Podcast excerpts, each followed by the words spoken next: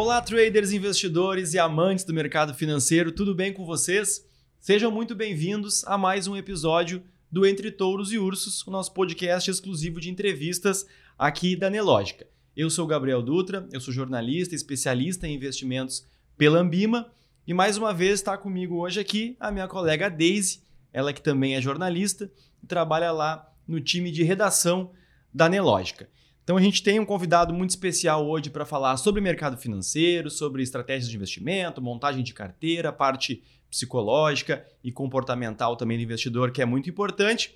Mas antes ainda de apresentar o nosso convidado, primeiro eu quero dar um olá aqui para Daisy, saber se está tudo certo para mais essa. Tudo firme? Tudo firme, tudo certo. Um prazer voltar de novo aqui no nosso podcast e voltando assim com uma baita de uma participação. Então já vamos apresentar aqui nosso entrevistado de hoje, Gabriel. Maravilha, isso aí. Com muito prazer, então, a gente recebe hoje o Felipe Beis. O cara aí tem mais de 25 anos de mercado financeiro, é um profissional CFP e hoje é gerente de relacionamento com o cliente da Warren, é isso? Isso aí. Então, primeiramente, muito obrigado pela presença aí, seja muito bem-vindo bem ao Obrigado. Entre Touros e Ursos. Obrigado vocês pelo convite. É, fico bastante lisonjeado para poder falar um pouco aí sobre minha carreira ao longo do mercado financeiro. Já a gente já Estou indo já para quase 25 anos já nesse mercado. É, basicamente, sempre fazendo essa parte de relacionamento com os clientes alta renda, mudando bandeira, mudando um pouco de estratégia, mudando, né? Passei já por agente autônomo, por executivos de banco e agora mais recentemente como sócio de uma fintech, desde a, tô na Warren desde 2018. Certo, a gente vai querer saber tua, tua trajetória aí, tá passo bom. a passo. Mas antes ainda de partir para o papo, Hoje eu quero começar de uma maneira diferente. Quem é atento aí ao, ao programa já percebeu que a gente está hoje com um figurino diferente e padronizado aqui. Então, essa aqui é a camiseta do Touro e do Urso, aqui em referência ao nosso programa.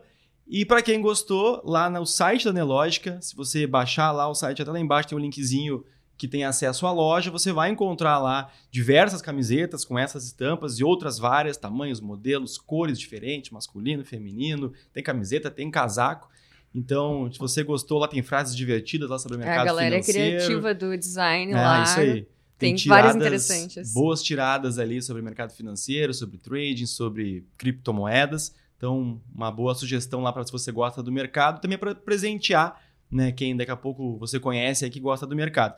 E aí, claro, por falar em presente, né, a gente trouxe aqui também um exemplar aqui do nosso Touros e Ursos aí para o homem, então espero que tu goste muito aí, obrigado. cara. Muito obrigado. Estampar aí a anelógica por aí. Valeu, muito obrigado. Mesmo. E o link a gente também deixa aqui na, na, junto com os outros que a gente vai deixar na descrição. E aí acessa direto lá e vê qual o modelo que, que você gosta mais, então. Maravilha. Então é isso. A gente já tem aqui meio que uma editoria padrão aqui no programa, que é o famoso começar pelo começo, uhum. né? Então a gente quer saber de ti um pouco da tua trajetória, tá como é que tu descobriu o mercado financeiro, uhum. como é que tu entrou nesse mundo aí, um pouco do teu passo a passo. E Não, até uma curiosidade, quando uh, eu estava vendo um pouco sobre você, Felipe, foi que você começou super cedo, né? Uhum. Mesmo falou, tem 25 anos de mercado, você é um cara jovem, 25 anos, começou cedo e, e, como é que alguém cedo já se vê no mercado, é. que é um, um, campo assim mais, mais sério, né? Não é um sonho assim da... Hoje eu tenho 43 anos, né? Eu, eu entrei na faculdade em 98, eu fiz economia na URGS e fiz administração na PUC. Fiz mais ou menos juntos, eu estava realmente numa dúvida e, e acho que... É, não sei se, se fosse hoje, não sei se eu tomaria essa mesma decisão, talvez iria para para um campo da engenharia ou para um campo até da tecnologia, ciência de computação, acho que é algo que, que pode fazer sentido, mas na época é, não, não tinha essa percepção, então fiz as, as duas concomitantes, assim, uhum. assim, acabei me formando numa e depois na outra. É, e eu sempre quis, sempre quis trabalhar no mercado financeiro, não vim de uma família onde, onde ninguém na minha família trabalha no mercado financeiro, meu pai... É, basicamente, ele, ele, ele sempre foi do setor da indústria de confecção. Há muitos anos ele já mora no interior de Santa Catarina, em Blumenau. A minha mãe, que já faleceu tem uns 10 anos, mas ela era gerente de produtos da Gasterne, uhum. também não tem nada a ver com o mercado financeiro. Tem uma irmã que é diplomata, outra do setor do, de turismo, então... Mas eu sempre gostei, assim, dessa relação com o dinheiro, assim. Hoje a gente vê, né, é, muitos uh, livros, né, campeões, grandes uh, livros, assim, que estão entre os rankings do, dos, uhum. dos, mais vendidos falando muito sobre a relação que a pessoa tem que ter eventualmente com o dinheiro. E para mim, às vezes, quando eu, eu, chego a ler assim um sumário, uma sinopse, eu penso assim, puxa, mas não sei, para mim isso está muito claro, talvez desde de pequeno dessa relação de orçamento, de poupança, uhum. de o que investir, não, não consumir mais do que ganha. Então, não sei, sempre foi algo que eu, que eu sempre então, tentei usar aquilo ao meu favor e contribuir, né? Contribuir, porque depois ainda fiz uma graduação, uma, um, fiz um MBA em finanças empresariais, fiz um mestrado em é, administração estratégica e fui professor também por dois, três anos na ESPM, nas cadeiras de, de administração financeira. E era uma, digamos, era uma crítica que eu tinha até na época no qual eu, da minha graduação, que às vezes eu entendia que às vezes os professores ligados a finanças eram pessoas que não estavam no mercado ou uhum. eventualmente vinham com exemplos assim que estavam muito distantes uhum. e às vezes não conseguia aplicar. Então exatamente assim, pô, como que eu posso contribuir então alguém estando no mercado exatamente, né, para ter uma dinâmica de aula, um interesse daqui a pouco entre os alunos diferente. Então foi aquilo que me motivou naquela época. É, depois eu vou falar um pouco da minha história, mas em um determinado momento eu tive que parar por uma questão profissional. E hoje, voltando para a Warren, é algo que eu, que eu penso de novo em, em voltar para a academia, voltar a, a, dar aula é, mais, uh, na, seja graduação, pós-graduação, então retornar é, essa linha acadêmica que eu acabei deixando um pouco para trás. É, mas basicamente assim, foi esse interesse, não, não veio nada de família, foi uma questão realmente muito pessoal de tu, trabalhar assim. com dinheiro, é, ter esse entendimento. E é, é, é, diferente porque a maioria das pessoas elas têm medo, né? Até um certo receio de falar de dinheiro, de, de saber como é que não organiza nem as, a, é, o que gasta, é. vive assim. E você já tinha essa. Sim. É, então foi o, veio da, veio, da tua natureza, veio, né? Veio, da tua pessoa. Exatamente. Nessa época que você atuou como professor, já estava no mercado, então, já, já, já trabalhava? Já. Comecei em 1999 é, no Banco Renner, que era um banco que, na verdade, fazia financiamento de veículos e tinha uma mesa de captação de CDB, que era, digamos, a carteira passiva do banco. Então, ali é, tinha áreas de tesouraria, área é, CFO, financeiro, mas ali eu já caí direto nessa mesa de captação onde fazia esse relacionamento com os clientes, da qual, da qual fazia, então, captação para o banco, para, digamos, financiar a sua carteira ativa, que era o financiamento de veículos. Então, comecei ali. E ali foi um grande aprendizado, assim, é, é muito legal que a gente olha para trás e vê quantas pessoas é, eu ajudei, mas quantas pessoas me ajudaram também ao longo desse Sim. processo, uhum. né? Porque pensa... E hoje eu, eu, eu, costumo também lá dentro da Warren olhar assim, meninos trabalham comigo, tipo assim, pensar, puxa, esse cara é como eu era 20 uhum. anos atrás. Uhum.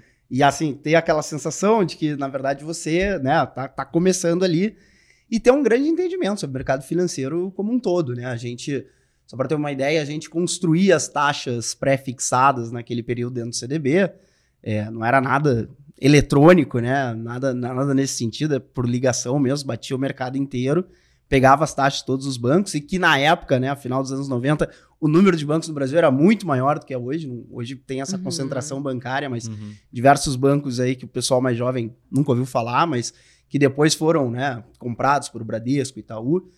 Pegava uma lista dessas taxas, passava lá para o diretor, o diretor via como é que estava a carteira de financiamento deles, ele definia lá qual seria a nossa taxa, tantos por cento de CDI, pré-fixado, pode ir a 13, pode ir, não sei.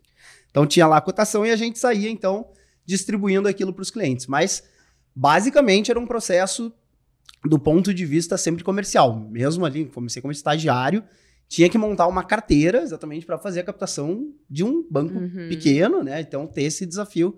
Então, já entrei sempre com esse viés de, na área comercial. Uhum. E eu vejo, assim, que até é, toda a minha carreira foi feita em Porto Alegre. E hoje, Porto Alegre, assim, principalmente para as pessoas que talvez gostam do mercado financeiro, talvez tenha muito empecilho de não ir para outras áreas que não sejam comercial, como por exemplo um agente autônomo de um escritório vinculado a XP, BTG, que são os principais players, só dando algum exemplo, porque não existe, por exemplo, áreas de asset. Hoje ainda já tem algumas corretoras que têm assim uma independência, que tem algumas áreas de research, mas na época não tinha. Tinha que ir para o mercado financeiro, queria era trabalhava no banco para ser comercial, para lidar com o cliente, para ter relacionamento com o cliente. Então, o mais importante ainda, né? É, entre todas as competências que foram feitas ao longo desses 25 anos de trajetórias, muito mais do que uma análise de investimentos, é a questão do relacionamento com o cliente. Uhum. E começa ali. E pra ti, você já tinha isso também? Foi um desafio? Não, acho que foi uma, uma bem natural, assim. É, eu vi até o, o, Tito aqui falando, né, no, no, no, episódio, o Tito, nosso CEO lá na Warren, falando no, no episódio aqui, é, nesse programa, sentado provavelmente nessa mesma cadeira, uhum. Comentou exatamente sobre isso, que, ah, que ele era a referência dos amigos dele, né? Assim, Sim. Isso eu tinha também. Isso eu tinha também, uns 18, 19 anos, onde, né, acaba sendo referência, acaba alguém da família também ter, querer te questionar alguma coisa. Pô, o gerente me, do banco tá me oferecendo. ah, não entra nesse aí, o cara só quer cumprir a meta dele. Aquela enfim. velha, se eu botar 5 mil, quanto aí, que rende por mês? É isso, é isso. Aqueles Natal de família, o cara fala, ah, como é que tá aquele teu dinheiro lá investido que a gente falou no Natal passado. Então é isso. Então, basicamente, é, é, era isso. É, foi um tempo de aprendizado, mas realmente assim foi muito rápido, né? Vi que o banco naquele momento era, era é, limitado dentro do, do, do, do, que ele fazia, né? Até para a construção da minha, da minha carreira. E aí recebi um convite para trabalhar no banco, antigo banco CCF. Vocês nem devem lembrar, mas é o Credit Comercial de France, que era um, ele tinha um braço de um private em várias cidades no Brasil, Porto Alegre também, então tinha uma carteira, tinha bankers lá, eu fui como assistente desses bankers. Uhum. Só que aí num, digamos, num, é, num um escopo bem maior de produtos, né? Tinha fundos, bolsa, asset, é, muito parecido hoje com uma plataforma hoje completa, só que dentro de um banco estrangeiro. Acho que o case de sucesso, principalmente assim, pega os, os banqueiros mais antigos, o pessoal mais da velha guarda, lembra do CCF como essa referência naquele momento, como fazer private banking quando, quando começa. O investidor com um banco estrangeiro, né? Hoje, a gente parar para pensar quantos bancos estrangeiros já passaram e no Brasil, no varejo, hoje o único que permanece é o Santander. Uhum. Né? O resto foi embora. Citi saiu, Boston saiu. E o CCF, naquela ocasião, tinha essa.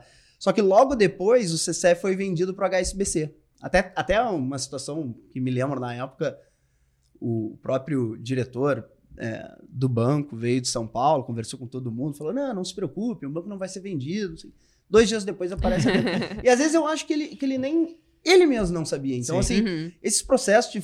Né, e agora tentando falar um pouco sobre o mundo corporativo, assim, esses processos de fusão e aquisição, eventualmente fica todo mundo conspirando, falando dentro da empresa, aquelas fofocas é um momento, corredor. Né? É um momento, assim, muito tenso e que, eventualmente, cara, faz o que tu tem que fazer, esquece, tá, tá longe do teu controle, não vai ser tu que vai resolver isso. E mais, se acontecer alguma coisa, pensa no comprometimento que tu vai dar para entregar o melhor resultado dentro da tua área. Uhum. Então, assim, é, essas fofocas, às vezes, corporativas, às vezes acabam minando demais, e, e aquele foi um exemplo que, que, isso aconteceu e ficou muito claro, que nem o próprio diretor, acho que sabia da, da, da fusão. E o CCF foi vendido para a HSBC, aí o HSBC incorpora, então, esse, essa, digamos, essa rede de banqueiros que tinha aqui, se eu não me engano, eram uns oito, nove, era uma equipe bem robusta para a época. É, só que ele vinha, o HSBC, ele vinha ainda, digamos, de um processo onde ele tinha incorporado Bamerinos, uhum. né? E o HSBC, dentro daquela cultura, também não conseguia, ó, não conseguiu é, aplicar a cultura, talvez, do HSBC global para os funcionários daqui. Então, nesse escopo da compra do CCF, muitos desses bankers, na época, foram embora. Foram embora, foram para Citi, JP Morgan, BNP Paribas, vários assim acabaram Itaú e hoje são pessoas que muito sucesso ainda acompanho muitas delas aí se tiverem assistindo aí sabem de quem eu tô falando. É, enfim gente que, que seguiu diversos caminhos. Só que eu tinha na época 20 anos 21 anos e o HSBC tinha a sua sede que era em Curitiba que era de onde foi comprado o Bamerinos na época e eu trabalhava como um assistente meio que na mesa de operações. Eu tirava as boletas para o bankers e tinha como um daily banker, né? É o RO, que é o Relationship Officer ou Daily Banker, essa uhum. é a uhum. função. Basicamente, tu, as contas eram dos banqueiros, mas o dia a dia, o operacional, era comigo. E aí os bankers começaram a sair, e obviamente aquele tempo também era muito mais frágil as relações de não aliciamento, de não uhum. compete. Então muitos dos clientes também começaram a sair. E essa área mais operacional tinha uma posição bem clara que ela deveria migrar para Curitiba, que eles queriam Só que eu tinha 21 anos, estava, sei lá, na metade da faculdade, ou bem no início. E eu pensei, puxa, né? Pô, tô trabalhando num dos maiores bancos do mundo, mas mesmo assim tem esse desafio onde eu, né, vou ter que fazer uma mudança, algo nesse sentido. Uma dessas pessoas que saiu, que se chama Francisco Maciel, que saiu do, do CCF na, na, nesse momento da, da venda da HSBC, estava recém começando a, as normativas da CVM, se a gente está falando de setembro de 2001, mais ou menos, estava recém começando as normativas da CVM sobre a função do agente autônomo de investimentos, uhum. em 2001.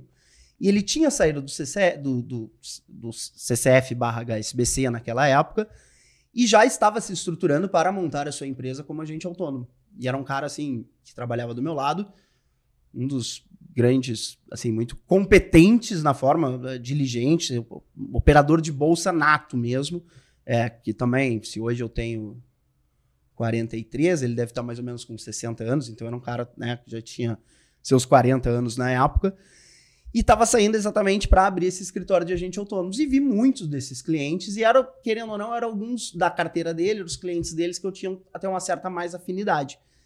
E ele saiu e, e me convidou. Falou, pô, se o HSBC tá te colocando né, nesse, nesse dilema, onde não sabe para onde vai, deixa eu te dizer que eu estou abrindo um escritório de agente autônomo e eu vou precisar de alguém, inevitavelmente, para estar tá comigo. E aí eu aceitei. Fechou e aí eu aceitei e fui. A gente criou a empresa que chamava na época FF Brokerage, foi um dos escritórios de agente autônomo. A único ponto é assim, bom, beleza, que corretora é que a gente vai trabalhar?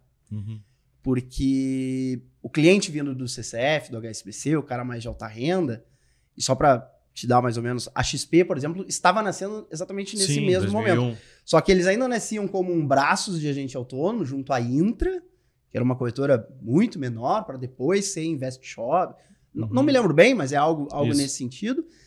E a gente conseguiu, com uma das bankers que saiu do, do, do CCF, que tinha ido para o Safra, o Safra que na época não fazia parceria com o escritório de agente autônomo, entendeu o nosso case de sucesso, sabia o quanto que a gente tinha de, de AUM na época e quantos clientes que a gente conseguiria levar, e plugaram, plugaram e falaram, não, beleza, vocês podem ter um modelo é, de agente autônomo, vocês ganham um, repasse da corretagem que a gente entrega para vocês, e na época era bem alto, porque a gente tinha um contrato é, não me lembro se tinha exclusividade ou não, mas o fato. Não, até não tinha, porque a gente tinha algumas outras operações que a gente fazia em outras corretoras menores. Então, por exemplo, o cliente queria BMF, que o Safra não tinha mesa, então a gente fazia com o pessoal da Liquidez, que era uma corretora do Rio, enfim. Mas basicamente o nosso core business estava nesses clientes do Safra. E nós fomos, na época, um dos primeiros é, é, escritórios de agente autônomo no qual se plugou com o Safra e pelo que eu soube exatamente naquela época, tinha gente e apenas um outro escritório de Goiânia. Que depois, lá em 2008, eles até reprovaram umas questões de compliance, principalmente quando veio a crise de 2008, que essa coisa deu uma apertada, uhum. principalmente do ponto de vista de diligência, que muito cliente ficou muito machucado, uhum. e eles cortaram a relação com eles e só ficaram na época conosco. Sei que o Safra agora está voltando hoje de novo para essa mesma parceria de agente autônomo, mas já existia, né? Isso já existia há 20 anos atrás. E aí foi, então, fizemos essa migração. Cara, a empresa foi, foi muito bem, foi muito bem mesmo ao longo de quase 10 anos.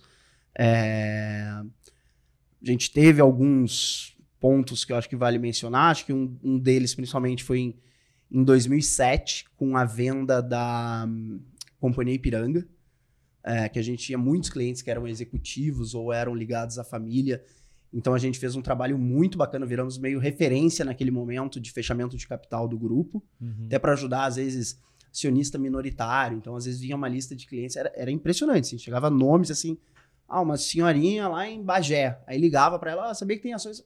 Achava que era golpe. Sim, claro. E aí, às vezes, ela dizia não e falava, ah, o prazo é até tal dia.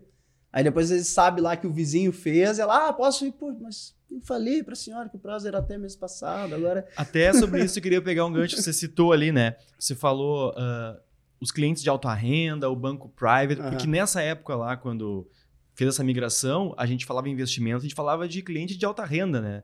Uh, hoje, entenda-me bem, o vestidor, a pessoa comum estava Uhum. abrindo conta em banco comercial, recebendo salário, abrindo Sim. conta poupança, conta Uhum. corrente. Sim. Quem investia em bolsa, Sim. e aí tu disse aquela hora, a gente abriu já com fundos, com ações, com Uhum. bolsa, era cliente de, de alta Sim, renda, sim, né? Então já sim. tinha uma diferença Já. do cliente que a Já, gente já, tem hoje, por exemplo. né? Não, hoje, hoje o acesso para qualquer segmento de varejo ele é muito próximo hoje do private.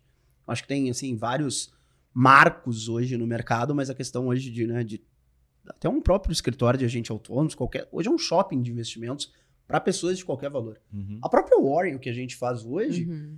é a nossa bandeira é exatamente essa. É tipo assim, ó, trazer a melhor solução que os super ricos investem, seja através de, um- de uma experiência, de um instrumento, de um fundo exclusivo, eu consigo entregar para um cliente hoje, a partir de 100 reais, uma estrutura de carteira administrada alinhada com os objetivos dele, sem ter a questão do comissionamento, sem que- ter a questão do conflito de interesse, que isso também é um ponto que muita gente também ainda desconhece. Acho que Uhum. esse modelo de, de conflito, de fee-base, ele, ele fica um pouco mais evidente no exterior, mas está chegando esse assunto aqui. Né? Esse assunto tá, tá chegando e, e como é importante estar do lado certo disso, ou eventualmente, pelo menos, né, que nem falou, 25 anos, comecei no mercado financeiro, olha para trás, vê que está assim, ileso, assim, consigo dormir todo dia, colocar minha cabeça no meu travesseiro. Isso é, isso é mais importante do que eventualmente tu entregar um retorno extraordinário para alguém. Uhum. Porque assim, o mercado financeiro, ele não é uma corrida de 100 metros, ele é uma maratona. Mais que uma maratona, né? Porque a maratona ainda termina É depois de 40 um quilômetros. Iron Man. É, é isso, é isso. Basicamente é isso. Então, assim, tu até pode ser extraordinário por um mês, por dois meses, Sim. por um ano, mas é muito difícil tu ser extraordinário. É, é muito mais, muito melhor tu ser diligente, tu ser pé no chão, segurar o cliente eventualmente quando ele vem com alguma coisa pensando exatamente no, no, no bom do relacionamento dele. Tem clientes que eu atendo ao longo desse período, né, desde de o início, e eu sempre digo, a minha a confiança que eles têm comigo vai até hoje à noite. Se eu fizer uma bobagem hoje à tarde aqui, eu ponho 25 anos de relacionamento no Uhum. Sim, sim. Uhum. E nesse período aí que você falou, nesse, nesse, na partir ali né, dessa, dessa Aham. transição, aí tu, tu atuou como assessor Como de assessor. investimento mesmo. Num outro momento, né? Num Sim. momento onde o mercado de corretagem era ainda, digamos, a, a- a principal fonte de remuneração e também é, esse escopo de distribuição de fundos não era permitido. E a gente também fez um contrato na época no Safra em que a gente tinha um, um rebate maior, mas eu deixava, digamos, o, o Safra livre lá para vender os produtos dele, onde eu não Sim. tinha nenhum. Então ele oferecia lá o multimercado deles, é que é? o Galileu, aquele que existia há muito tempo. Se o cliente investisse lá, ele era correntista do Safra, eu cuidava único e exclusivamente a carteira dele de bolsa. Mas entendia dele do planejamento financeiro, que eu acho que esse é o, é o principal, né? Tu ser, hoje se o cliente está em dúvida se ele vai financiar um carro, tu tem que ser o ponto de referência para ele te passar essas dúvidas exatamente. Ah, vou comprar um apartamento para minha filha, queria a tua opinião. Isso é muito gratificante, Sim. porque ele não tá falando sobre o dinheiro que ele tem Uhum. contigo, né? É, O escopo é muito maior. E quando consegue exatamente ser a referência para o cliente Uhum. nesse sentido, está ajudando não só ele, mas a, a perpetuidade do negócio dele, da família, né? E, Felipe, essa relação que você tinha com os teus clientes depois que você passou a dar aulas, né? Que você Aham. falou que ficou dois anos e... Isso. Dois anos e meio? Dando... Foi por aí. Foi no, no- foi no final dessa, dessa, dessa fase de agente autônomos. Então, como é que surgiu essa oportunidade e como é que foi? eh, teve, você sentiu assim alteração nas pessoas, no teu público, no caso estudantes e pessoas que estão investindo e, e como é que foi isso? Então vamos lá, vamos voltar. Então a gente estava, acho que em 2007, aí falei, por exemplo, do case da, da, da Ipiranga. É, aí mais ou menos, acho que foi em 2009, aí, ah, vale ressaltar, dois, entre, né, acho que teve momentos muito complicados, acho que 2008 foi um momento Uhum. realmente é, como uma, uma gran- eu vi 2001 os atentados, vi a bolha dos ponto .com, mas assim, de ter daqui a pouco uma responsabilidade, né, por ser um empresário, por estar dentro da tua empresa, no qual tu é sócio, Uhum. e ver de fato o negócio assim indo começar a escalar mal, né, começar a não ter o mesmo padrão de receita que tinha. Então 2008 também foi um, um grande aprendizado.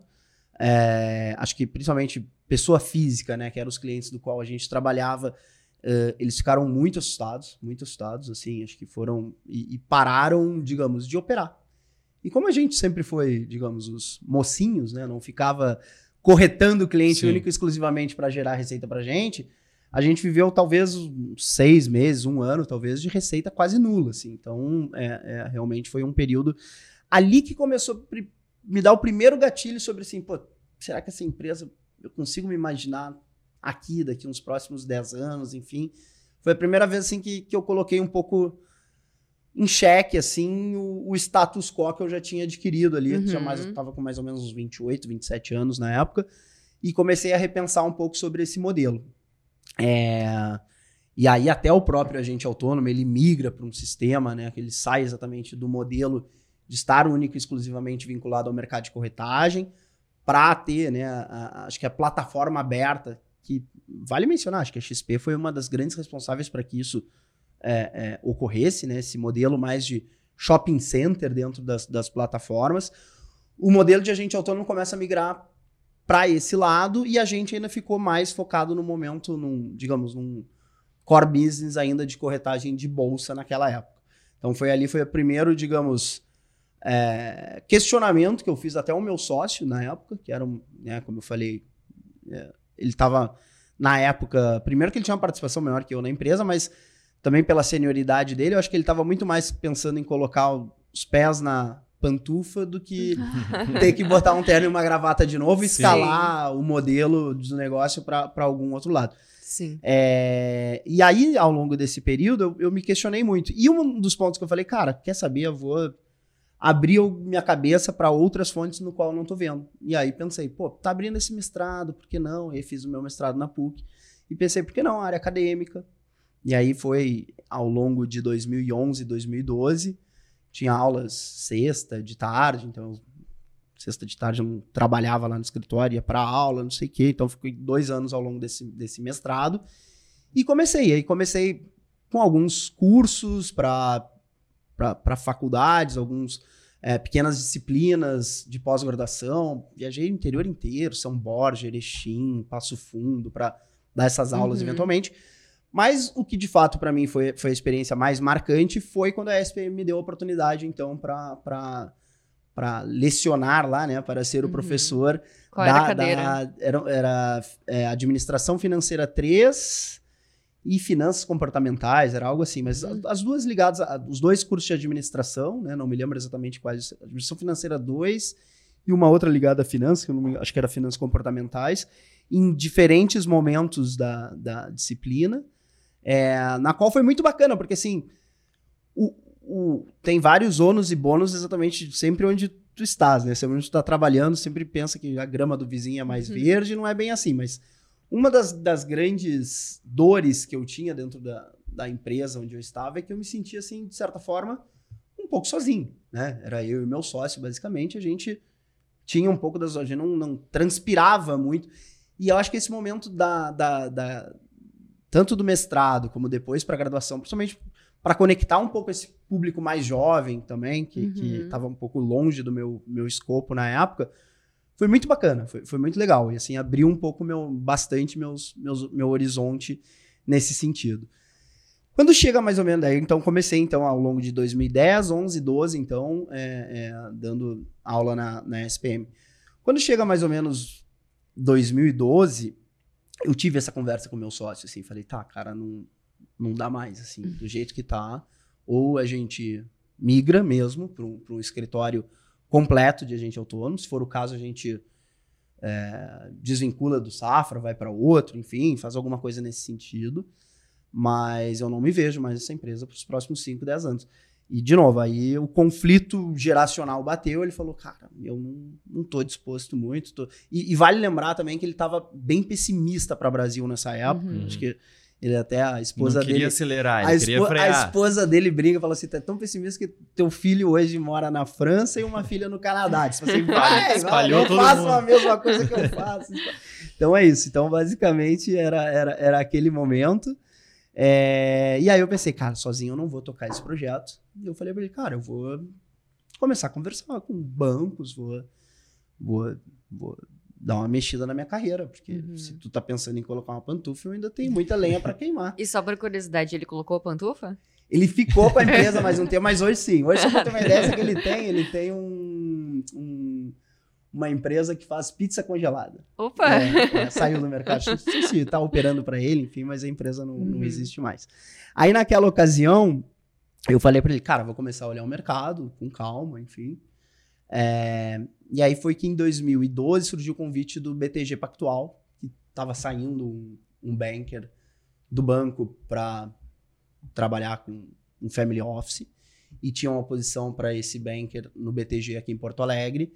É, e eu acabei aceitando o convite. É, foi muito, muito legal, muito bacana, porque, de novo, né, todas as, é, as desvantagens que eu tinha na empresa de me sentir sozinho, estava trabalhando num banco que era né, referência uhum. em investment banking na América Latina, uhum. com 2.500 funcionários, onde o nível de meritocracia era lá em cima, não, não tinha é, como é, ser um funcionário mais ou menos, tinha que estar sempre na ponta dos cascos, isso é muito importante, uhum. essa cultura, é, de fato, eles aplicam, essa, essa, cultura de dono, essa cultura de, né, a pessoa se esforça para, sei lá, em 5, 6, 10 anos se tornar sócio, mas ela tem que ter essa mentalidade de sócio desde o primeiro dia que ela está. Então, esse momento do BTG, para mim, foi muito importante exatamente para isso.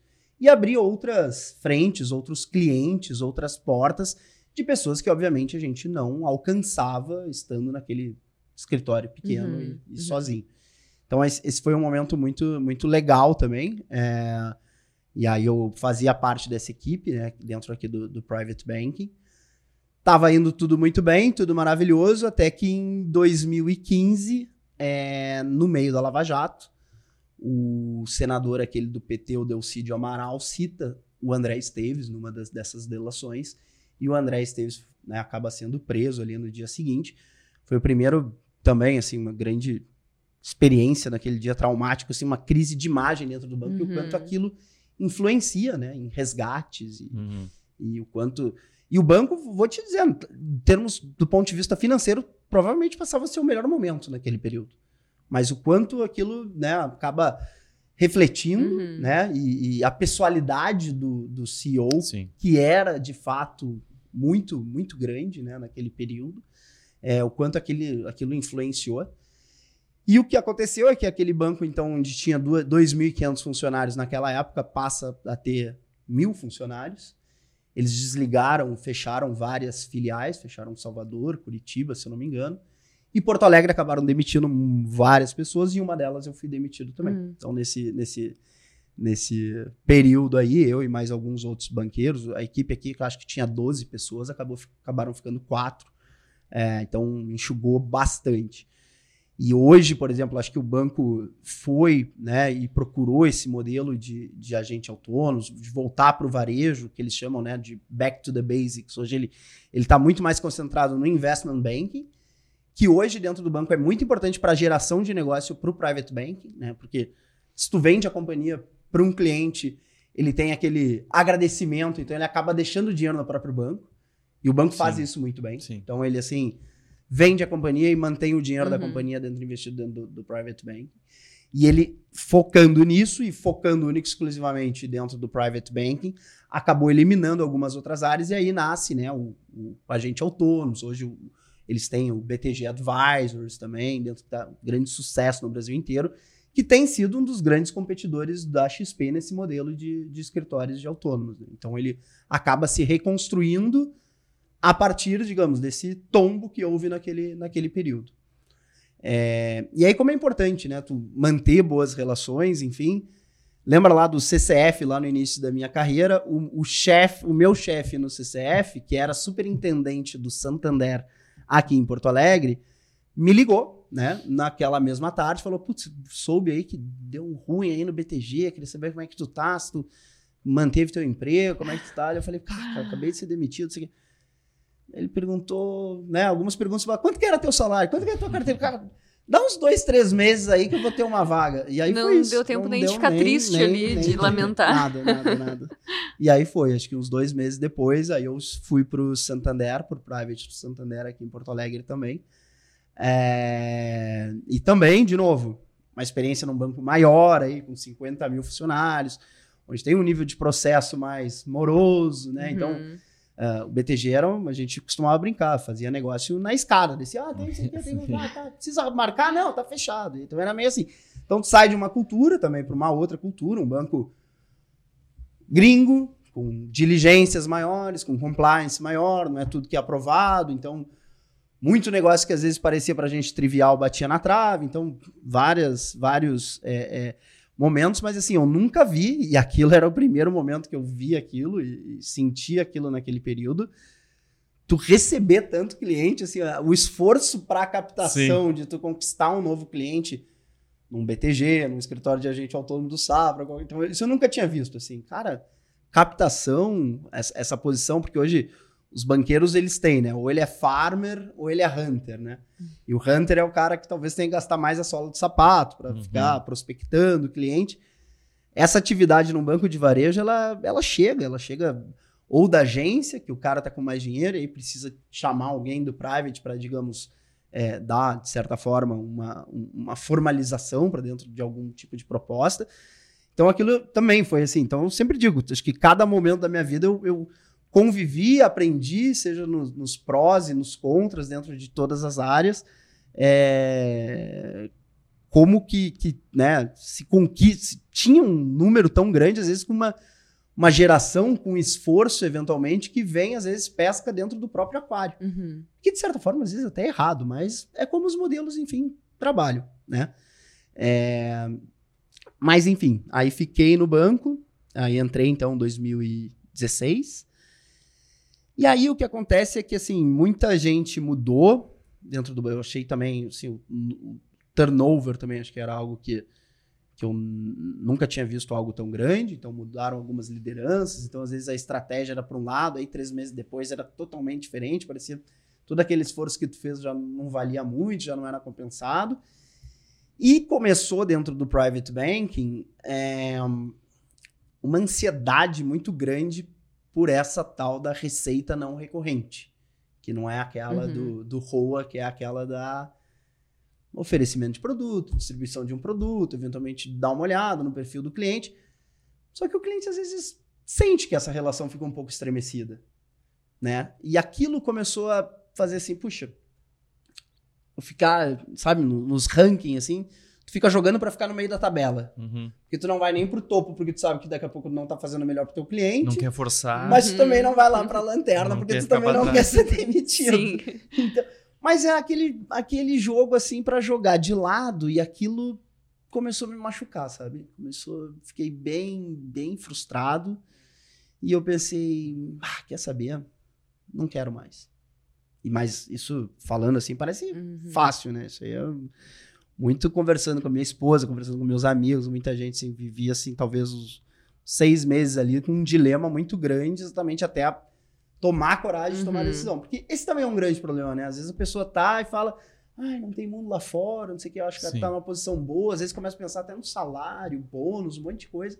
E tu pensa assim, não, mas o que, que tu tem que levar em conta? Teu bem-estar, tua saúde, vários, vários outros pontos que o sorriso no rosto, né? É, é, é aquilo de chegar segunda-feira com vontade de trabalhar. Uhum. E, e, esse, né, é, é, essa foi isso que se foi perdendo ali aos poucos.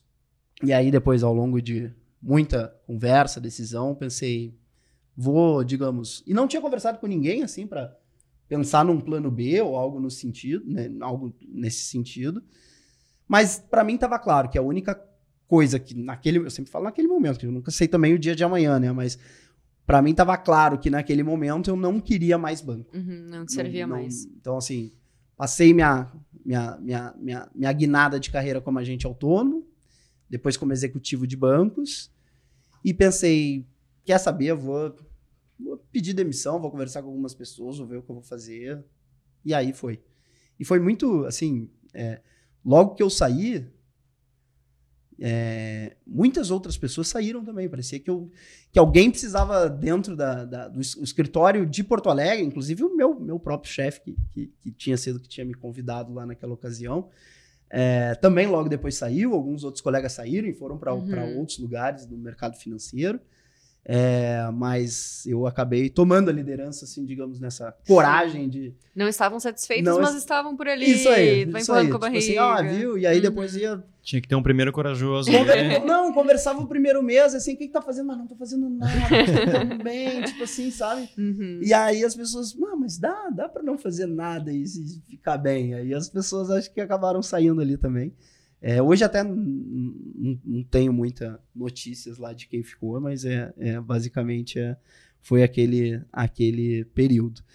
E aí, com a única decisão ou certeza, é, eu só tinha uma na época, que eu ia, isso foi em 2018, que eu ia pra Copa da Rússia. Em 2018. Ué, do nada, peraí. Então, assim, é, não tinha Eu nada. esperando alguma coisa de. Então, Copa da Rússia. ia- mas por que, que eu falo isso? Porque em 2018, é, como as coisas são, né? Em 2018, é, o Marcelo Maisonave, que é um dos, dos cofundadores da Warren, que foi fundador lá da XP lá há muito tempo atrás, fez um evento na casa dele, é, juntando várias turmas. Eu, eu não estava na turma da, dele que, que ia para a Copa da Rússia, mas ele acabou juntando várias pessoas de Porto Alegre que, que fossem nesse evento exatamente para trocar experiência, que cidade tu vai, que jogo tu vai ver, Uhum. não sei o quê.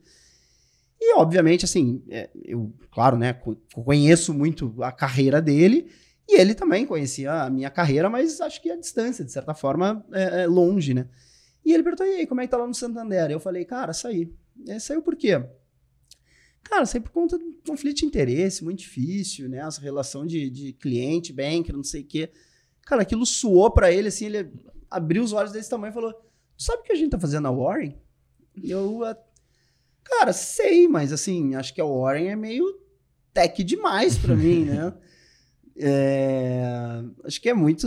Eu sou mais do, do pegar o carro, visitar o cliente, né?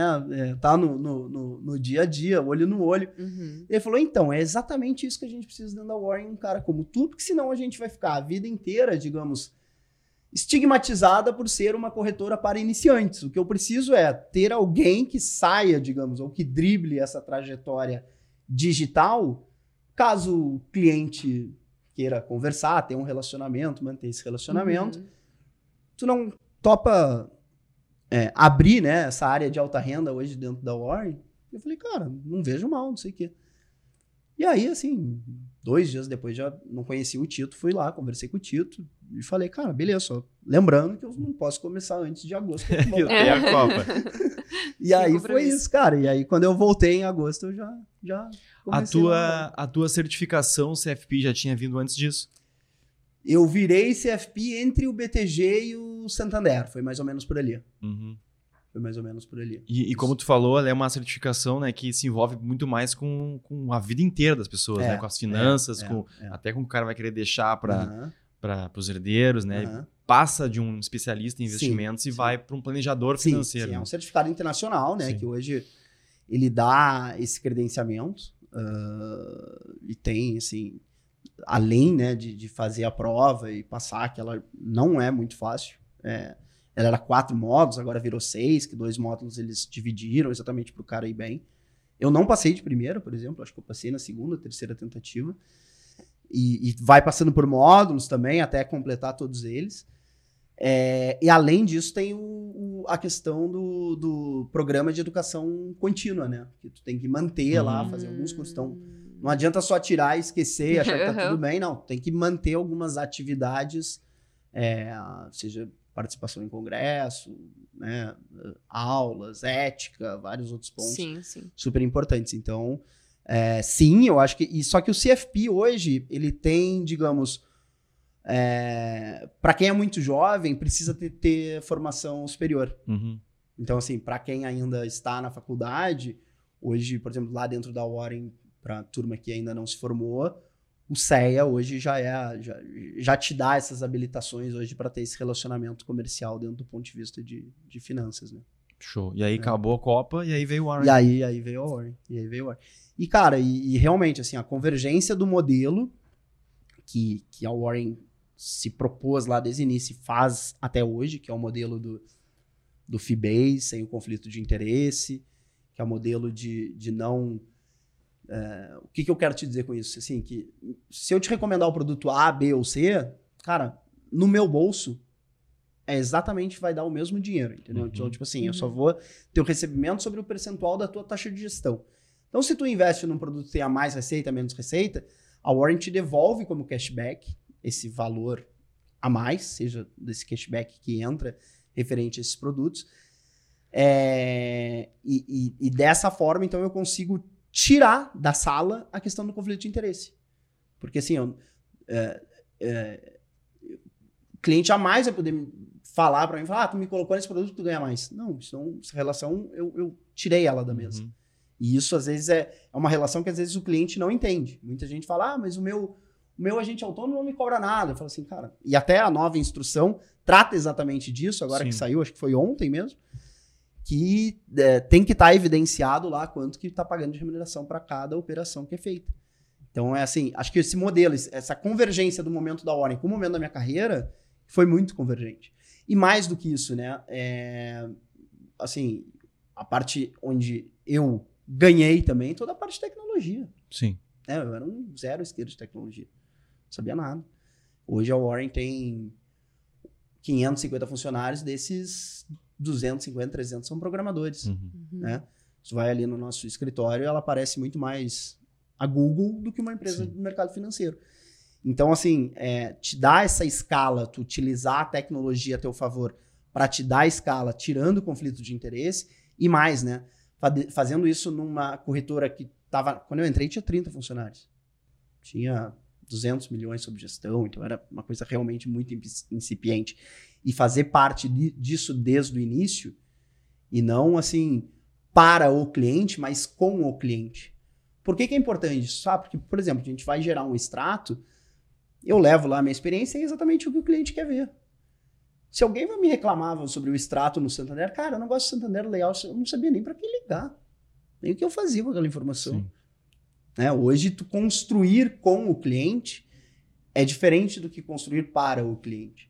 Isso a gente faz e, assim, se é legal de estar na empresa desde o início, é porque consegue faz- participar exatamente dessa construção. Então, foge um, um pouco, assim, do âmbito né, do, do relacionamento, do mercado financeiro, e é muito mais para a questão do, do, do- do empreendedorismo mesmo, né? De resolver, chama lá um dos sócios fundadores, fala, cara, o extrato a gente tem que tratar assim, assim, assim, assado.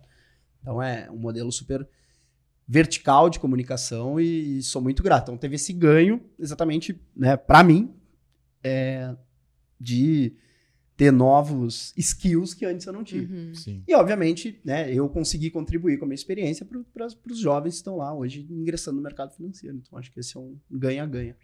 Tu falou de tecnologia ali para aproveitar só, né, para deixar sempre o recado que na descrição do vídeo aqui também Opa. vai estar o link para você baixar o teste grátis do Profit, né, que é um nosso carro-chefe aqui da Nelogic, então os nossos traders tecnológicos aí também não se esqueçam, mas termina o papo aqui, depois você vai ali embaixo na, na descrição e, e, e baixa o, o acessa lá o teste do Profit.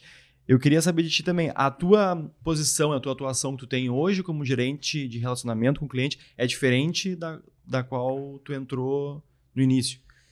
Sim e não. É, eu costumo dizer ali, eu sou um dos poucos que faz a mesma coisa desde que entrou no início, que basicamente assim, uma das coisas que eu não abro mão, e já deixei isso claro lá para bastante gente dentro da empresa, é, isso às vezes também isso fica até um recado, né? Porque às vezes tu empodera, às vezes, muita pessoa, aquele, aquele cargo de líder, né? Ela vai ser líder técnico, e às vezes acaba ficando lo- longe do, do, do chão do chão da fábrica, né? Uhum. acaba não querendo sujar as mãos, Uhum. simplesmente porque daqui a pouco ele é head ou é líder, e às vezes o cara bem jovem aí já tem esse, né, essa, essa vontade. Pra mim é exatamente o contrário, assim, cara, tudo bem, então hoje eu sou líder desse escritório aqui em Porto Alegre, é, mas, por exemplo, eu não deixo de abrir mão de atender os meus clientes. E aqui tem dois motivos, um porque eu gosto, sempre gostei, e outro também porque é diferente quando por exemplo, se um funcionário meu fosse relatar um problema e que eu também não estivesse sentindo, porque eu também atendo cliente, sei que eu, que eu passo por isso, Uhum. né? Então, assim, liderar pelo exemplo, e eu acho que esse é um exemplo, claro, assim, eu sou teu líder, mas vamos lembrar que eu também sou teu par, eu também tenho minha carteira de clientes, eu também sou cobrado pelas metas de captação, então, assim, é, isso é, é algo que eu, que eu sempre tá no meu escopo, assim, se eu pudesse ter uma frase, assim, é essa aí, liderar pelo exemplo que é exatamente para não subir um pouco no pedestal e se afastar também das pessoas as quais são lideradas. Então, por exemplo, vou dar alguns exemplos, né? É, agora, por exemplo, com o fim da pandemia, muito se discute sobre a volta do presencial, o modelo híbrido, uh, 100% né, home office. A equipe comercial, por exemplo, eu, eu entendo e a empresa tem esse mesmo entendimento, é algo que a gente entende que tem que ser, tem que ser presencial. Uhum. Só que, por exemplo, não adianta nada eu falar que é presencial se eu estou no modelo híbrido. Então, assim, eu Sim. tenho que falar que é presencial, mas eu tenho que ir lá todos os dias. Sim. Tem que chegar cedo, sair tarde, entendeu? Pra exatamente. Esse é o tipo do exemplo que tem que, que ser feito, ser aplicado, para que as pessoas consigam te escutar, para que uhum. tu consiga transmitir isso exatamente. Então, o que eu noto, por exemplo, né, voltando aí para esse assunto de híbrido, a, a, as áreas hoje que, que voltaram são porque os líderes estão lá. Sim. Os que os líderes não estão lá, obviamente, são os que têm menos gente. Então, e, assim, é essa uh, liderança. Felipe, você falou sobre carteira, né? Uhum. Agora. É uma pergunta que a gente faz para todo mundo aqui. A gente pede para a pessoa, né, simbolicamente, abrir a sua carteira. uhum. Então, se você puder uh, contar para a gente como é, para onde você olha, tá como é que é a composição ali. Tá. Uh, hoje, basicamente, eu sigo muito as próprias carteiras recomendadas que a gente tem da Warren, que basicamente ela é uma carteira que tem o seu perfil de risco, né, que vai desde o mais conservador até o mais arrojado. A gente tem, então, cinco carteiras recomendadas. Só que além do perfil disso, isso que é legal, assim, porque eu não gosto de ir lá, taxar o cara, dar um carimbado, assim, conservador, uhum. moderado. Então o que eu quero dizer? Eu, mesma pessoa que tem exatamente o mesmo perfil, eu posso ter várias dessas carteiras, uma conservadora, uma mais arrojada, e que pelo atual momento, daqui a pouco tô menos exposto em bolsa, tô mais exposto em renda fixa.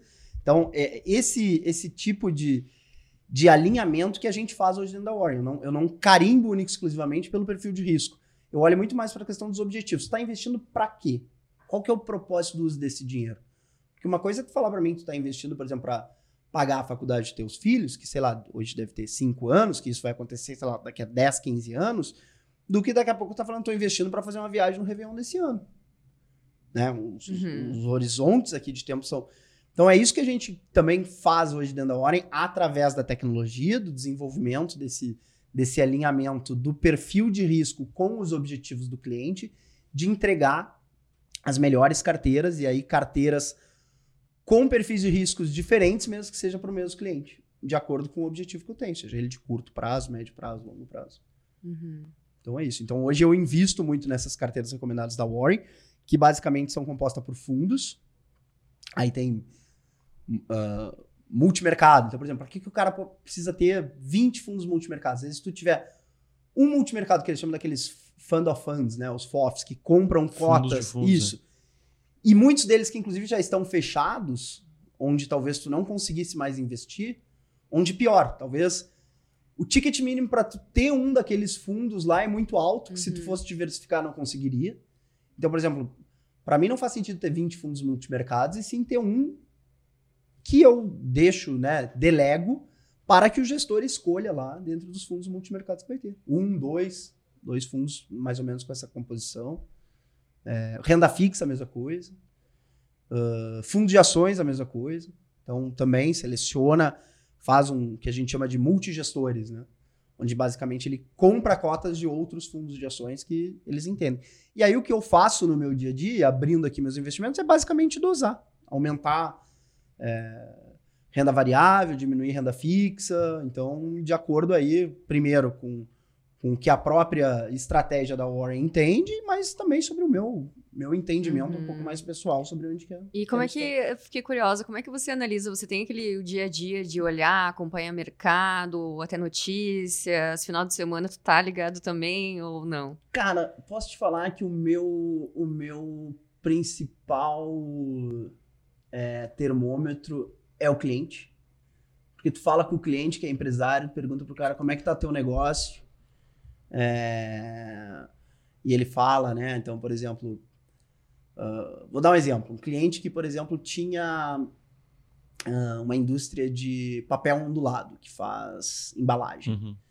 No meio da pandemia, ali por setembro de 2020, ele falou para mim: estão acelerando. Tipo, todo mundo ainda em casa e falou, cara, tô acelerando o pedido aqui. Sim, o e-commerce bombando, todo o e-commerce bombando, eu falei, não tem como isso aqui não gerar uma inflação. Então, assim, Uhum. é, não, não, é, é mais. é, não que eu esteja Mas só pra curiosidade, fazendo a essa recomendação para que alguém faça dessa forma. Essa mas... empresa dele era listada em bolsa ou não? Não, não é. Não era, Então ele já olhou não lá, a Clabinha, era. Suzana. Não era, não era, não era, não era. Mas, por exemplo, tu Poderia. pode replicar isso. Sim, é o mesmo isso. cenário, né? O mesmo ambiente. O que eu queria te perguntar também ainda sobre. Tu falou desde a tua época de assessor, né? E depois até hoje tratando muito com, com o cliente. Uma frase que eu gosto, assim, é de que o assessor, o cara que lida com o cliente, às vezes ele entende tanto ou mais de investidores do Sim. que necessariamente de investimento. às Sim, vezes o sim, cara sim. precisa. No momento não é a recomendação É, que o é. cliente quer, ah, compra X, compra Y. Ele quer o gestor de pessoas, né? Uhum. Daqui a pouco ele tá enlouquecido, alguma É. coisa. O cara que tem que chegar ali, baixar a bola É. e explicar pra ele o cenário e dizer, ó, pega na mão do cara Uhum. e, É. e calma. Então acho que queria te ouvir um pouco sobre isso, essa experiência que tu, Tá. que tu traz até hoje lidando com, Tá. com o cliente, acho que faz diferença. Um outro termômetro que, que nesse sentido, é, é muito importante para mim. Por exemplo, a- a- o nosso gestor hoje da Asset, ele tá investindo no mesmo, então, tipo assim, ele tá skin the game, né? Uhum. Ele está, ele se compromete com o dinheiro dele também, exatamente no que ele faz. Então, essa é uma das primeiras perguntas, às vezes, que... a- e eu sei que a turma lá da Asset faz isso quando a gente quer fazer distribuição de alguns outros produtos, pergunta, o dinheiro proprietário de vocês está investindo nesses veículos? Onde- Uhum. isso faz muito sentido, em primeiro lugar. Acho que esse é, esse é, esse é um, um desses pontos. Mas sobre esse ponto que você comentou, é muito por aí. Às vezes, assim, ó, deixa eu te passar um comunicado, isso, aquele outro. Às vezes eu, ele fala, eu entendo, mas daquele jeito técnico, às vezes, né, é, é, da equipe de research querendo falar. E aí eu, eu só falo assim, tá, mas vamos lá. Como que eu vou explicar isso pro cliente? Daí ele Uhum. mesmo dá o passo para trás e fala assim, é, realmente. Porque tem que pensar, e acho que assim, todo mundo hoje. Na, na Warren a gente faz isso, que é um programa muito bacana. O funcionário que está entrando, seja ele de qualquer área, ele passa uma semana no, no Customer Success, Uhum. que é o chat, que é o atendimento, que é para todas as decisões que ele for tomar depois, seja se ele esteja no marketing, na administração fiduciária, para pensar exatamente nas dores e no, e no Uhum. objetivo final, que é esse, que é o cliente. Não adianta lá ter um, um ter os valores da empresa, ah, a gente olha para o cliente e não aplicar aquilo. Tem que aplicar. Então, a, a minha, hoje, digamos, não é briga, né? Mas hoje, dentro da empresa, eventualmente, em diversas outras áreas, eu levanto muito essa bandeira sobre. Eu entendi, mas assim, vamos deixar isso mais. Vamos colocar uma roupa melhor para que o cliente tenha esse entendimento. Não adianta eu passar todo esse teu técnico, isso, Uhum. aquele outro. Ah, mas eu vi que o fundo caiu a cota. Ah, veja bem, que saiu deu um problema na Bulgária. Isso aqui. O cara tá falando Cara, ele sozinho, né? sabe. E mais, às vezes o analista acha que o cliente quer ter esse entendimento e muitos deles não querem. Uhum. Tem um perfil assim que eu acho que é muito mais é o é o money maker, que é de fato aquele cara que quer que tu seja o sócio dele, tipo assim, ó, eu entrei nesse negócio pra mim, hein? Mas não, aquele cara que quer mais que é mais assim, ó, ele quer que tu, digamos, mastigue, que tu Uhum. passe as informações, resuma. Ele quer ter aquela, aquela sensação assim, cara, tá tudo bem com os nossos investimentos, sei o quê. Ah, recebi aqui uma proposta, isso, aquele outro, sabe? Desses arrasta pra cima, né? Acho que muita gente tá Sim. fazendo um, um trabalho no nível de ansiedade, principalmente para esse investidor iniciante. E eu falo assim, cara, tu tá bem, tá tudo certo, Sim. teu investimento tá indo bem dentro do teu prazo. E ele fica mais tranquilo, às vezes é só isso que tu quer ouvir. Sim, o cara Uhum. abre um vídeo ali, o cara dizendo: o momento é agora, É. se tu ficar de fora É agora, a melhor oportunidade É do isso, mundo. é isso. E aí eu queria entrar num ponto contigo, eu sei que tu gosta muito dessa parte psicológica, comportamental Uhum. do, do cliente, né? A gente vê aqueles vieses comportamentais ali, a Uhum. ancoragem, a Uhum. aversão à perda, Uhum. excesso de confiança, a aversão ao risco, enfim. Eu queria que tu falasse um pouco assim de quais são esses os principais vieses que a gente vê assim no, no, no cliente, no investidor como um todo, Uhum. né? Mesmo esse que investe sozinho, que quer Uhum. entender, Uhum. né? E quais os que tu tá vendo agora, nesse momento, assim? Porque a gente tá aí numa expectativa de, de repente, um novo boom de bolsa, Claro. de queda de juros. Claro. Como é que tu tá vendo aí o termômetro do mercado do ponto de vista do investidor? Vou dar um exemplo bem recente, assim, agora que o juros caiu a 2% ao ano, que aquele investidor mais conservador, que era o super acostumado àquele, né, principalmente lá do início dos anos 2000, de receber o, 1% ao mês, que até voltou agora. Uhum. Sim, o 2% em 2020. 2% né? ao ano em 2020. Sim. Que começou a entender que aquele 2% não não tava legal para ele e ele acabou tomando um nível de risco maior, mesmo sendo do não sendo uhum. propriamente do perfil, perfil dele. dele. Uhum. E o que acontece? Ele abriu mão de ganhar 2% onde ele achou muito ruim para perder 8, 10 no mercado de renda variável em um ano. Então o que, que ele fez? Ele perdeu duas vezes. Porque daqui a pouco ele não recuperou, digamos, não estava investido nessa recuperação. Então, assim, manter o teu, o teu perfil de risco comprometido, tira um pouco desses ruídos, desses viés de curto prazo, lembra sempre da questão da maratona e não da corrida de 100 metros. Tu não vai ter desempenhos excepcionais todos os anos, não é, não, não é para isso que a gente, né, que, que, que tem que ser o, o principal uhum. meta, objetivo do cliente. É, esse é um deles, assim, eu acho que esse é, é, é tu entender que o teu perfil de risco tem que ser mudado, mas não porque tu tá mudando, porque talvez, cara, acho que agora eu tenho um pouco mais de experiência, mas sim porque a condição de mercado tá fazendo uhum. com que uhum. tome... Então, é, esse para mim foi. Isso a gente viu muito na pandemia. Muita sim. gente se machucando, saindo, por exemplo, de renda fixa, indo para renda variável, simplesmente porque o juros estava baixo. Sim. Né? Uhum. E eu acho que nesses momentos de crise também, é. onde tem uma grande debandada, assim, é. de de, de investidores da bolsa, principalmente também, né? Perfeito. Falou ali 2008, muita gente Sim. se quebrou, muita gente Sim. saiu, não é mais para mim. Sim. 2015 ali, 16 teve uma outra uhum. crise, agora de novo pandemia. Então esses momentos eu acho que pessoal acaba, principalmente os que entraram é. pouco tempo antes das grandes e, crises. E, e, eu digo mais, tá? Eu, eu acho que mesmo com os perfis de risco que, que a gente precisa fazer, o suitability, o cliente sempre no questionário ele vai vai colocar para cima. Né? Ele, ele sempre vai tentar entender. Sim. Mas quando ele vai praticar, vai na prática colocar o dinheiro dele lá, ele, ele vê que talvez ele, ele deveria ser um pouco mais conservador do que ele uhum. deveria, né? Então acho que tem tem esse o ponto assim. Todo mundo quer ganhar mais, mas ninguém está uhum. preparado para perder. Sim, no papel é, todo mundo é arrojado. É, no papel todo mundo é arrojado. Altos riscos, altos exatamente, ganhos. Exatamente, Na hora da queda. Na hora da queda. Então, acho que esse é um ponto também super importante, super importante. Sim. E falando de cenário, assim, né? Tu comentou lá uhum. de uma faculdade de economia aí, colocando uhum. a capa do economista aí. Como é que tu tá vendo o cenário, assim, cara? A gente falou sobre os juros ali, uhum. né? Como eu disse, o pessoal tá numa expectativa aí de um novo boom da bolsa, desses juros começarem a cair.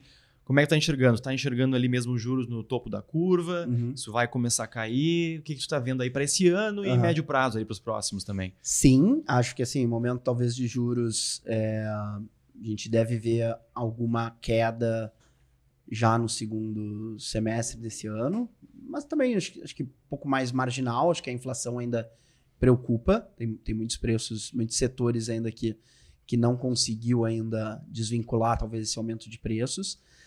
Mas hoje eu até comento, né? Tipo assim, a pandemia ficou muito claro lá que tem momentos de rupturas, né? Tipo, Sim. ah, lá, quando a gente voltou do carnaval, lockdown na China, uhum. isso, aquele outro. Então tem momento aquele de ruptura. Teve dois, três, seis circuit breakers. Parecia que estava muito evidente que, que estava, de fato, num, num fundo de poço.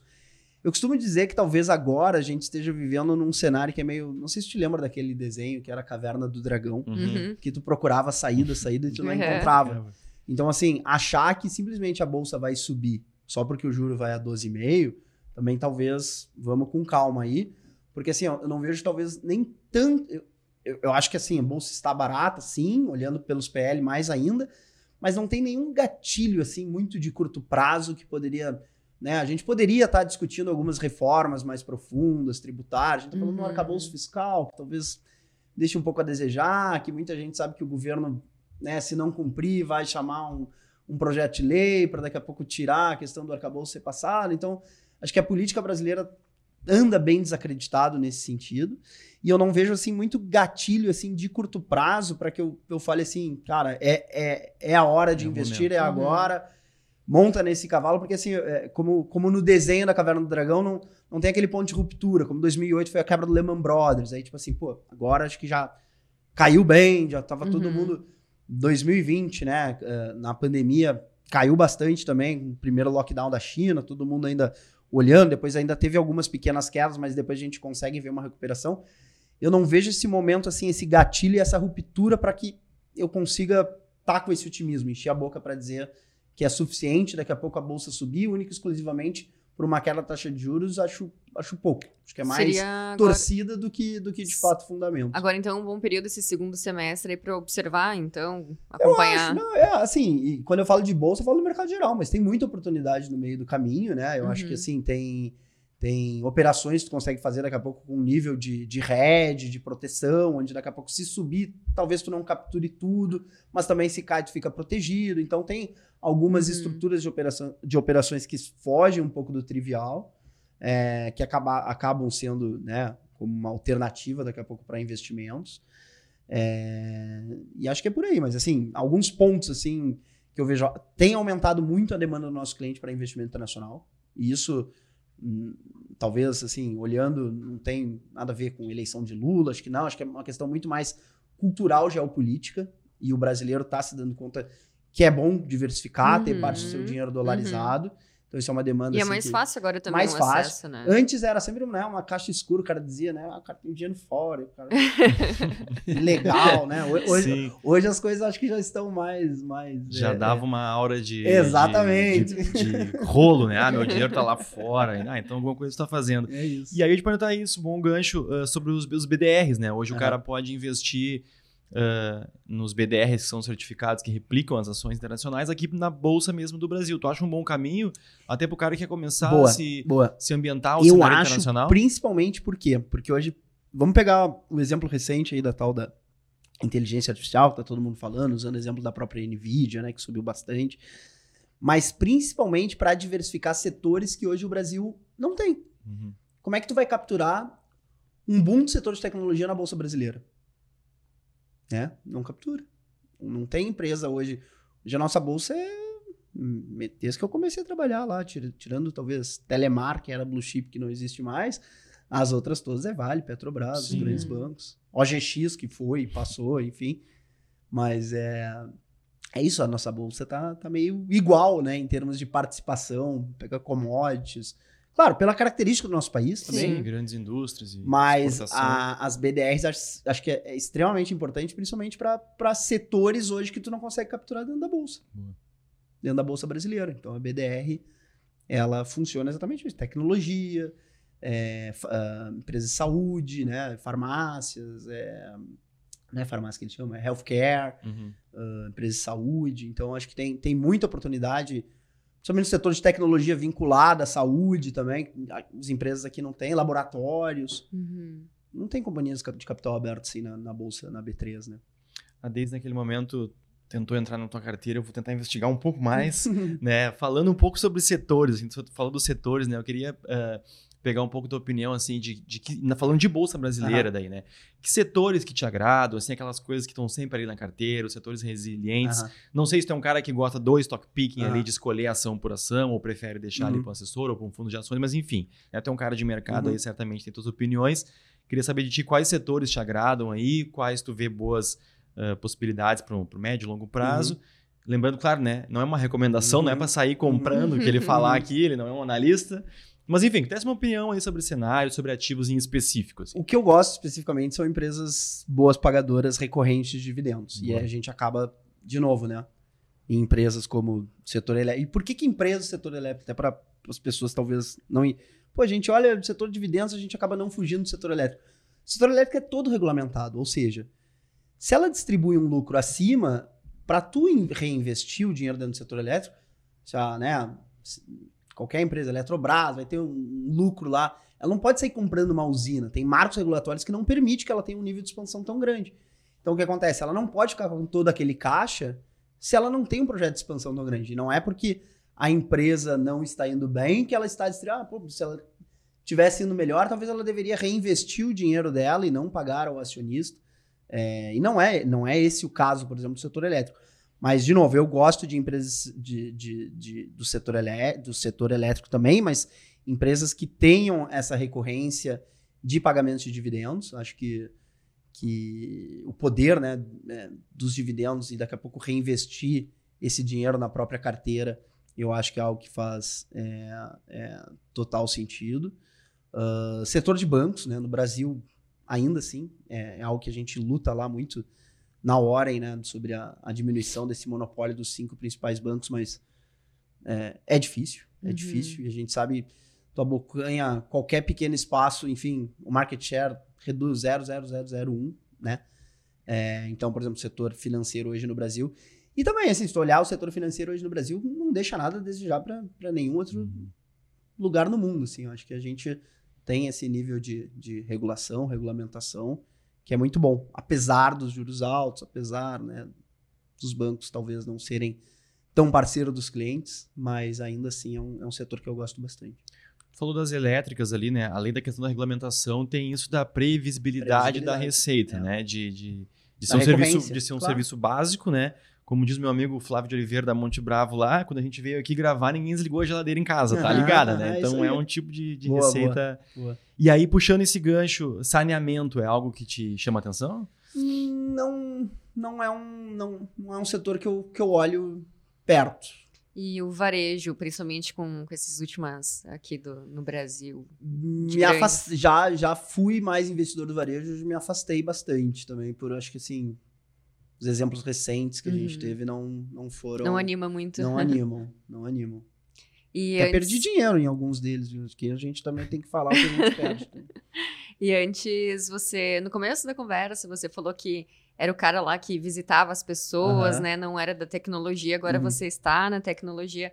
Chegou ao ponto, assim, tão tecnológico ao ponto de investir em criptomoeda também, ou não? Uh, não. Num, eu nunca tive uma posição em cripto, mas isso é uma posição pessoal minha. Hoje, dentro da Warren, a gente até tem fundos, Warren Crypto, tem dentro da recomendação para alguns clientes.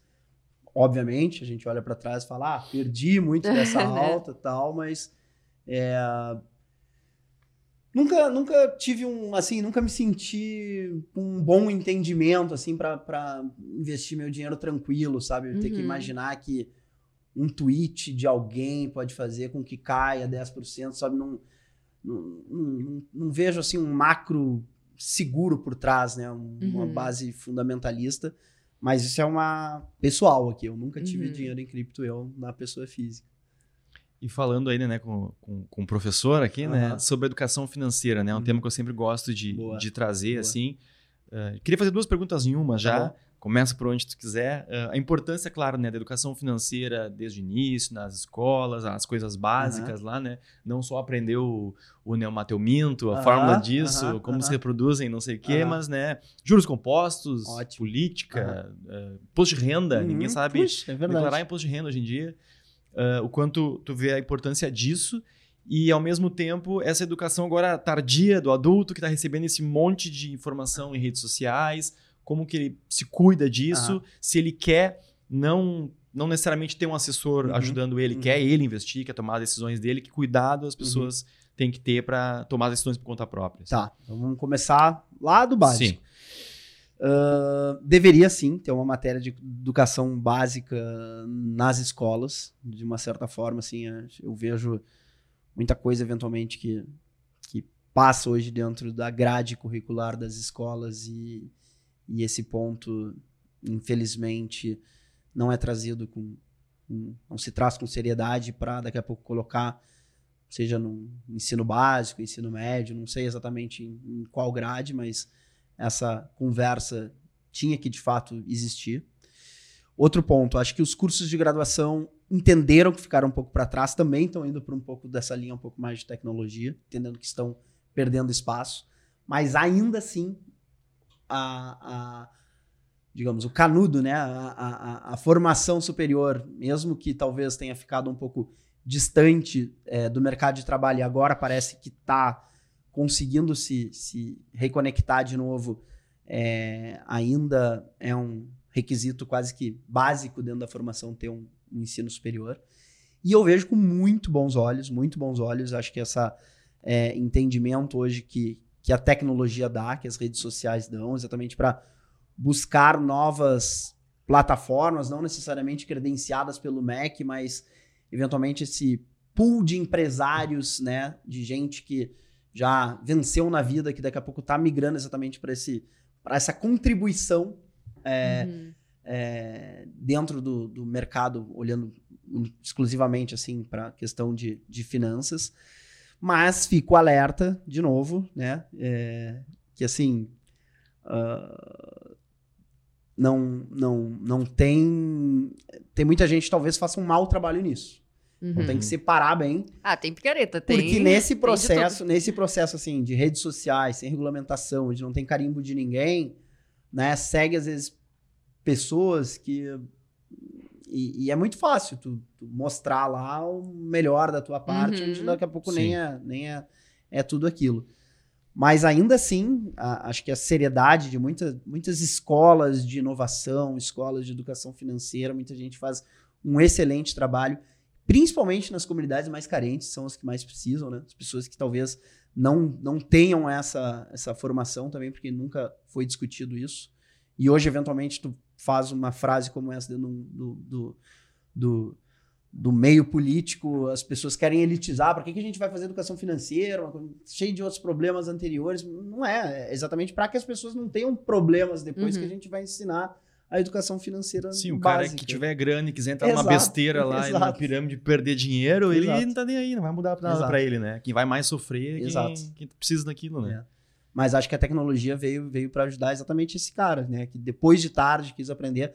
Mas aí tem outra parte da pergunta, tipo, ah, que quis fazer sozinho. Aí eu já deixo um pouco esse alerta, porque assim, é, a, o simulado e, o, e, a vida real são coisas bem diferentes. Sim. E, e, e eu vi o Tito também falar aqui nessa cadeira sobre toma cuidado com a tua primeira operação, que tu vai ter o lucro, que tu vai te empoderar, vai achar uhum. que sabe fazer sozinho, que em algum momento pode vir a, a tombar e daqui a uhum. pouco até com um prejuízo maior do que ganhou. Sabe, é, eu gosto muito de falar, né?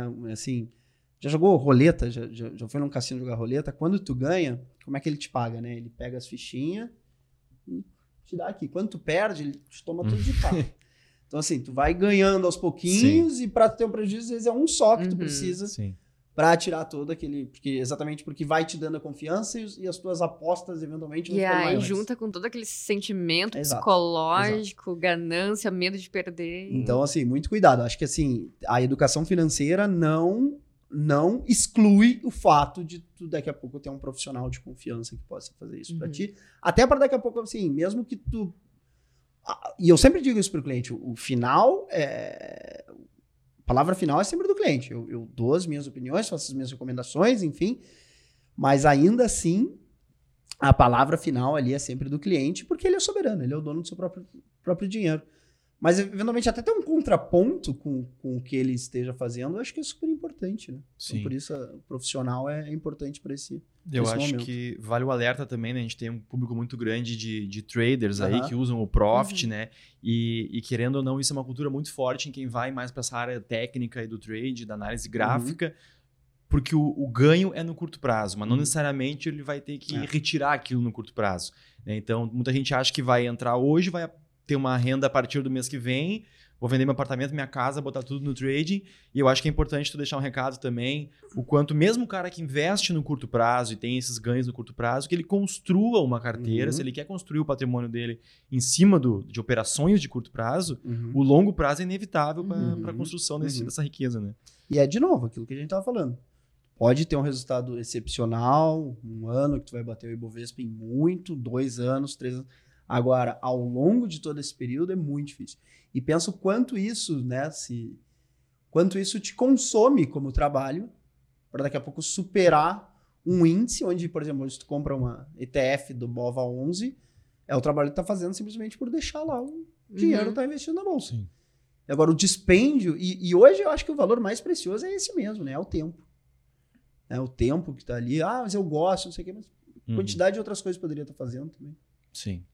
Para a gente já ir se encaminhando um pouco para o final, queria falar um pouco de mercado de trabalho também, tá né? Tu que tem uma longa trajetória aí na linha de frente uhum. ali. Uh, as oportunidades que estão surgindo para trabalhar né, no mercado financeiro. Então, tem gente que quer investir por conta própria, uhum. ou enfim, mas tem gente que quer atuar uhum. nesse mercado. Né? Hoje a gente está aí com 5 milhões de pessoas na bolsa, uhum. chegando né, a 5 milhões. Se comparar com os Estados Unidos, por exemplo, em que, sei lá, metade das pessoas já, já investem em renda variável, como é que tu vê as oportunidades que estão surgindo né, a demanda de investidores que estão chegando na bolsa e a demanda que vai ser necessária, né, a oferta de profissionais para suprir é, essa demanda. Então, como é que tu está vendo aí as posições do mercado financeiro e até as dicas para quem quer começar, Uhum. por onde adentrar né, nesse mercado? Sim. Ah, então, vamos lá. Mercado de trabalho hoje no mer- mercado financeiro, eu vejo. é, tem que eventualmente, assim, o que eu vejo muita gente jovem começando no mercado financeiro, às vezes com uma cabeça de ansiedade, né? De, de querer já chegar, ter uma carteira de clientes, chegar, já, né? Começa, às vezes, em ter o entendimento do, do básico, seja de um back-office, seja de uma parte, por exemplo, de atendimento com o cliente através de um chat. Então, assim, coisas mais básicas, eventualmente. E até porque, assim, como a tua experiência é menor, é bom exatamente tu pegar essa, onde é, tu não tem tanta responsabilidade, assim, pelo, pelo erro, né? Vamos imaginar Uhum. assim. Mas algo, assim, mais de, de em massa, em varejo, né? Do que eventualmente já de cara começar é, como um, um- um- dentro de um private banking com nível de responsabilidade maior. Então, assim, começa, por que não, em oportunidades menores, áreas de back-office, análise. E, e eu vejo, assim, que muita gente, né, a gente fala, ah, mas eu não, não gosto de atender cliente, né, quero ir para uma outra área de análise. Pensa sempre que também, assim, as atividades comerciais, eventualmente, geram é, uma remuneração melhor, eventualmente, até pelos, por alguns tipos de comissionamento. Então, não descarta isso. E até porque, assim, tu ter outras habilidades que talvez, ah, como você falou, análise técnica, enfim, é, estão hoje são disponíveis, mas dentro de alguns cursos onde talvez a pessoa precise também exatamente aderir a essa experiência, pensa que o lado comercial é algo que pode desenvolver. Pode ter pessoas com 19 anos que se dão muito melhor com um cliente do que às vezes uma pessoa né, da área técnica que tem 45, 50 anos que não consegue Uhum. se, se comunicar com o cliente, que, que é um cara muito bom, analista, não sei o quê, mas é o Zé Planilha ali, né? então, assim, tem, tem, tem para todos os lados. E, e- e a gente super precisa desse cara Sim. também, né? Então, acho que assim, é, mas primeiro tenta olhar para dentro, ter o entendimento de mais ou menos como que você se vê. E assim, não tem problema trocar também, não tem problema errar, começar na área de análise, vai para a área comercial. E até que legal, se tiver essa experiência mais. Eu acho que hoje o, o, o- o mercado financeiro até procura essa pessoa mais múltipla, Uhum. né? Que tenha essa, essa vivência, seja em diversas instituições, eventualmente, e até em áreas diferentes, né? E, mas o que eu digo assim, é um pouco de paciência. Eu vejo, eu vejo esses jovens hoje com um nível de ansiedade assim bem alto Uhum. bem alto. Então, só esse alerta. Que, de novo, o mercado financeiro, ele, ele é algo que tem que ser, se é o que você quer, se é algo que você não imagina se arrepender, que é algo que tu vai construir e constituir ao longo da vida. E aí, por exemplo, olha os meus exemplos. Tipo, o cara me convidou para trabalhar comigo 15 anos depois. Então, tipo Uhum. assim, as, as, as boas relações que tu deixa, as boas impressões que tu deixa, sai de uma empresa, que legal, você, turma faz um churrasco para ti, todos despedido. Então, assim, é muito Uhum. legal isso. Na Então, construção. é, é- é os grupos, é, é os laços que tu mantém, toda essa parte mais interpessoal, né? Que se Uhum. mantém dentro Sim. da, da, da, da- de onde atua. Então, penso que o mercado de trabalho hoje, para quem quer entrar, acho que para esse lado tem. E, e, de fato, né? Acho que mais profissionais vão ser, vão ser demandados, com certeza. Daqui a pouco a ansiedade que o cara tá trazendo como investidor, que quer ganhar no mês que vem, ele tá levando ainda pro lado É. profissional, né? Exato. Aí nós estamos ferrados É. de vez, né? Cara, eu já quero começar te agradecendo Tá bom, aí tá pela bom. presença, pelo papo, né? Lembrar sempre quem nos acompanhou até aqui que se inscreva aqui no canal, que curta, comente. Se ficou com alguma dúvida, manda aqui embaixo nos, nos comentários. Manda o vídeo aí para quem você acha que vai se interessar por esse assunto. Fazemos, fazendo uma dessas coisas aí já vai nos ajudar. Quero deixar livre aí para Deise se ela quiser fazer mais alguma pergunta. E já também deixar livre para ti aí, para se tu quiser citar mais algum tema aí que tu acha importante que a gente não tenha abordado. Porque Eu acho isso- que por hoje, então, a gente ah, vamos nos encaminhar mesmo agora para o final aqui. Espero que você aceite talvez nosso convite, né? Talvez para o futuro aí a gente Claro. volte a conversar, converse mais coisas, porque eu acho que a gente podia, Sim, enfim, é ir longe assim. aqui. Sim. Uma pessoa com 25 anos né, de mercado tem, tem história para contar. Mas então fica aqui o Tá agradecimento. bom, obrigado, Obrigada obrigado eu pelo por convite. ter vindo. Cara, então é isso. Muito obrigado pela presença e obrigado mesmo pelos, pelos conhecimentos compartilhados aí, por trazer essa, essa tua trajetória aí, né? E colocar na mesa o que, que é importante aí para o Uhum. investidor, porque muitas vezes as pessoas abrem um vídeo de investimentos, elas querem que tu diga, ah, compra Petrobras Uhum. amanhã Uhum. e, e às vezes precisa muito mais dessa parte Uhum. né, comportamental aí, psicológica, esse passo do que saber qual é a próxima Magalu, Uhum. qual é, É a isso, é pimentinha, isso. Qual é a porrada, né? Então é isso. Tinha que falar, um, terminar assim com uma, uma frase, eu acho que é, que é um pouco por aí, assim. Não, não existe almoço grátis, né? Não existe almoço grátis, não existe é, nada que, que vai ser recompensado sem o esforço. É, eu acho que a avaliação de uma meritocracia também é super importante. Então, de novo, liderança pelo exemplo. Então, pensa o que tu tá fazendo, quanto tu vai impactar isso na vida das outras pessoas. Isso às vezes demora até um pouco para ter esse entendimento, né? É, mas é isso. E, e ter esse impacto positivo sempre onde passa, também isso é super importante. E, e é isso. Segura a ansiedade, lembra que é uma maratona e vamos nessa. Se tu quiser deixar também tuas arrobas nas redes sociais aí pro pessoal te acompanhar lá, se te seguir, Instagram, LinkedIn, Uhum. se tu lembrar de cabeça. A gente vai botar na descrição Uhum. aqui também, mas se quiser já Tá falar bom? pro pessoal aí. Arroba FBase80 e no LinkedIn também, acho que é Felipe Base, também não tem, não tem erro. Maravilha. Certo. Então é isso por hoje. Muito obrigado você que nos acompanhou até aqui. Lembrando mais uma vez que o link pro teste grátis do Profit vai estar aqui na descrição, assim como o link Da para a lojinha, loja camiseta. lá para fazer Ah, a compra dos produtos. Né? As arrobas do, do Felipe também vão estar aqui na, na descrição. E te aguardamos na próxima. Então é isso. Obrigadão. Valeu.